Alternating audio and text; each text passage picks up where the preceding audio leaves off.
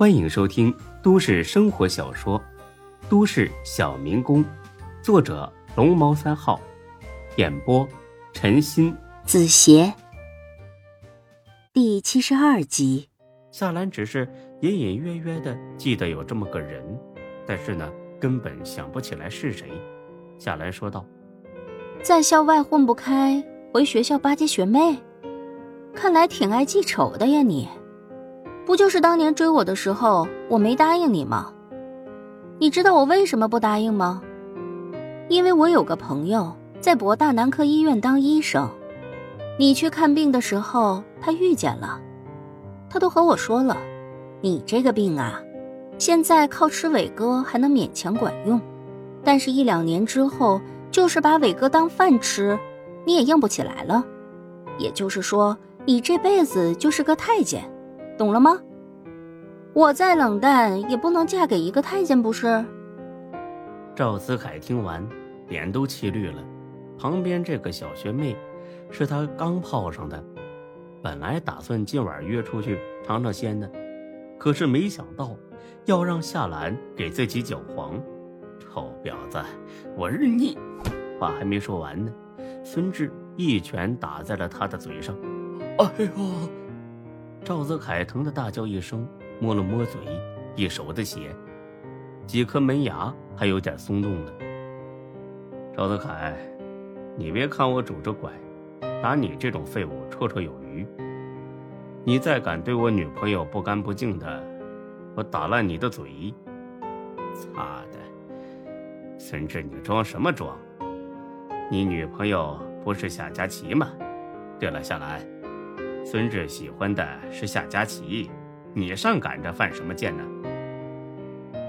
夏兰听了，很无所谓的耸了耸肩。没事啊，我就愿意这么贱，就愿意赶着和他滚床单。你眼馋呀？死太监，看你的阳痿不孕不育去吧。小妹妹，你可别跟这种男人在一起，他可是出了名的没脸没皮。他之前都在夜店做过鸭的。那女的一听，白了赵子凯一眼，而后就走了。赵子凯很是愤怒，他冲过来就想夺孙志的拐杖，孙志也不客气，抬腿就是一脚。不过他这一脚付出的代价太大，因为伤口又崩裂开了。擦的，孙志，老子今天跟你没完！一边骂着。赵子凯又一边冲了上来，孙志卯足了劲儿，一拳打到了他的下巴上。谁知赵子凯发了狠，不躲不闪，抱住孙志就咬了起来。肩膀被赵子凯狠狠的咬住，孙志是又疼又想笑。哎呦，操的！赵子凯，你属狗的呀你啊！说着，孙志掐住了赵子凯的脖子，总算是给拉开了。又挨了一脚之后，赵子凯总算在地上爬不起来了。孙志呢，正想上去补一脚，只听身后有人喊了一声。孙志回头一看，是个老师模样的人，看着有点眼熟。夏兰凑到孙志的耳边说：“这是心理系的主任赵卓越，今天呢，就是要来找他交作业的。”没等夏兰上去打招呼呢。赵子凯哭天喊地的爬了起来，跑了过去，叔：“他俩打我。”原来他是赵子凯的亲叔叔。见赵子凯被打成这样，他很是生气。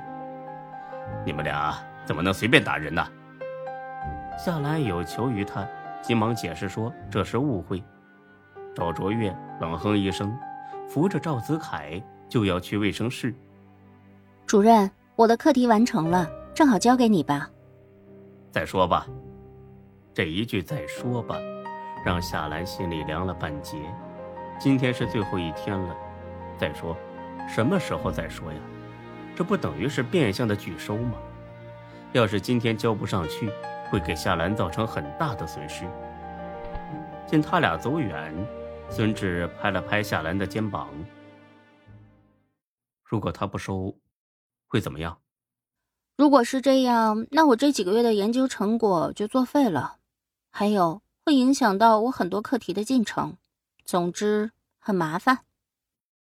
可是我把他侄子打了，估计赔礼道歉也不管用。夏兰呢，有点无奈的叹了一口气，但情绪还算不错。哎，你真是我的小冤家。算了，幸亏有你陪着我，否则我真的会很伤心。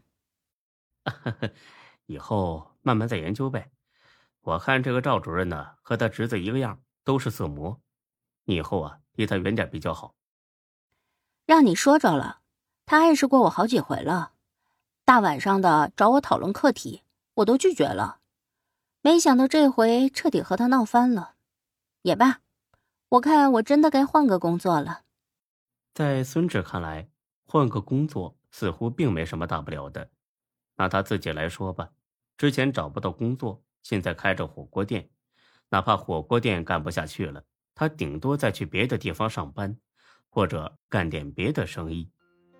但是对于夏兰来说就不一样了，她是发自心底热爱心理学，毫不夸张地说，在遇到孙志之前，她是想把自己一辈子都奉献给心理学的。但是就在今天，和孙志确立了恋爱关系之后，他的心思变了。夏兰想有更多的时间陪在孙志的身边，为此她不惜换工作，不惜放弃心理研究。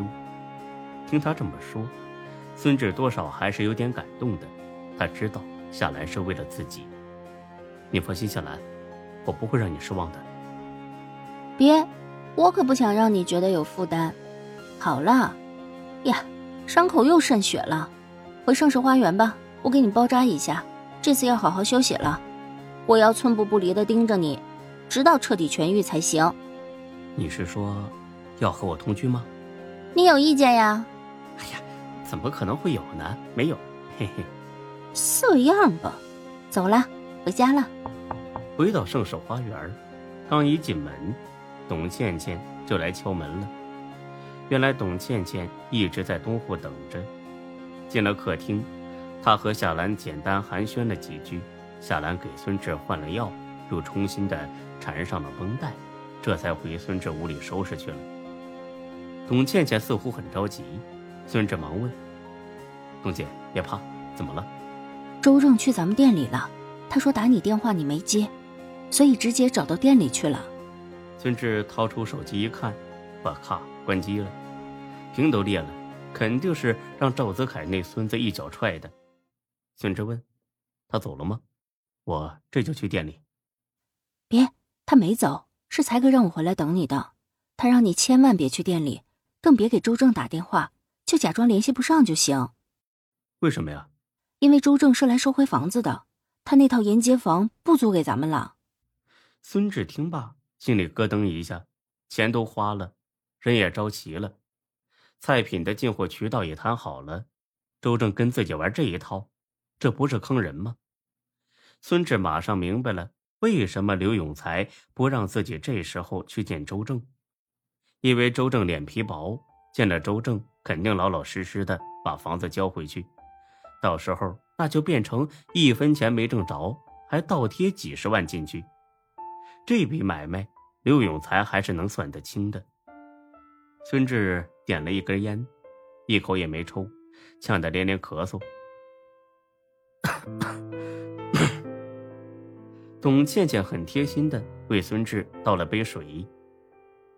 孙志问：“周正怎么说的？”他就说：“实在不好意思，自己也没有办法，那套房子必须在十天之内还给他。”十天，他真能说出口？别的呢？他说补偿的事了吗？说是赔给咱们五万块钱。孙志听罢，眉头皱得更深了。让他心痛的，不仅是损失了很多钱，更是因为看错了周正这个人。果然是人心隔肚皮，很难看得清。才哥怎么跟他说的？才哥说，虽然你们没有签合同，但是也不可能就这么把房子退回去。所以就僵住了，周正在那儿等着呢，说是等你回来和你谈。孙志，你说该怎么办啊？要不就算了吧，就当是买个教训。啊，这教训也太贵了吧！才哥说新店已经花进去快五十万了，要是不收回来，把现在这店卖了也不够赔的。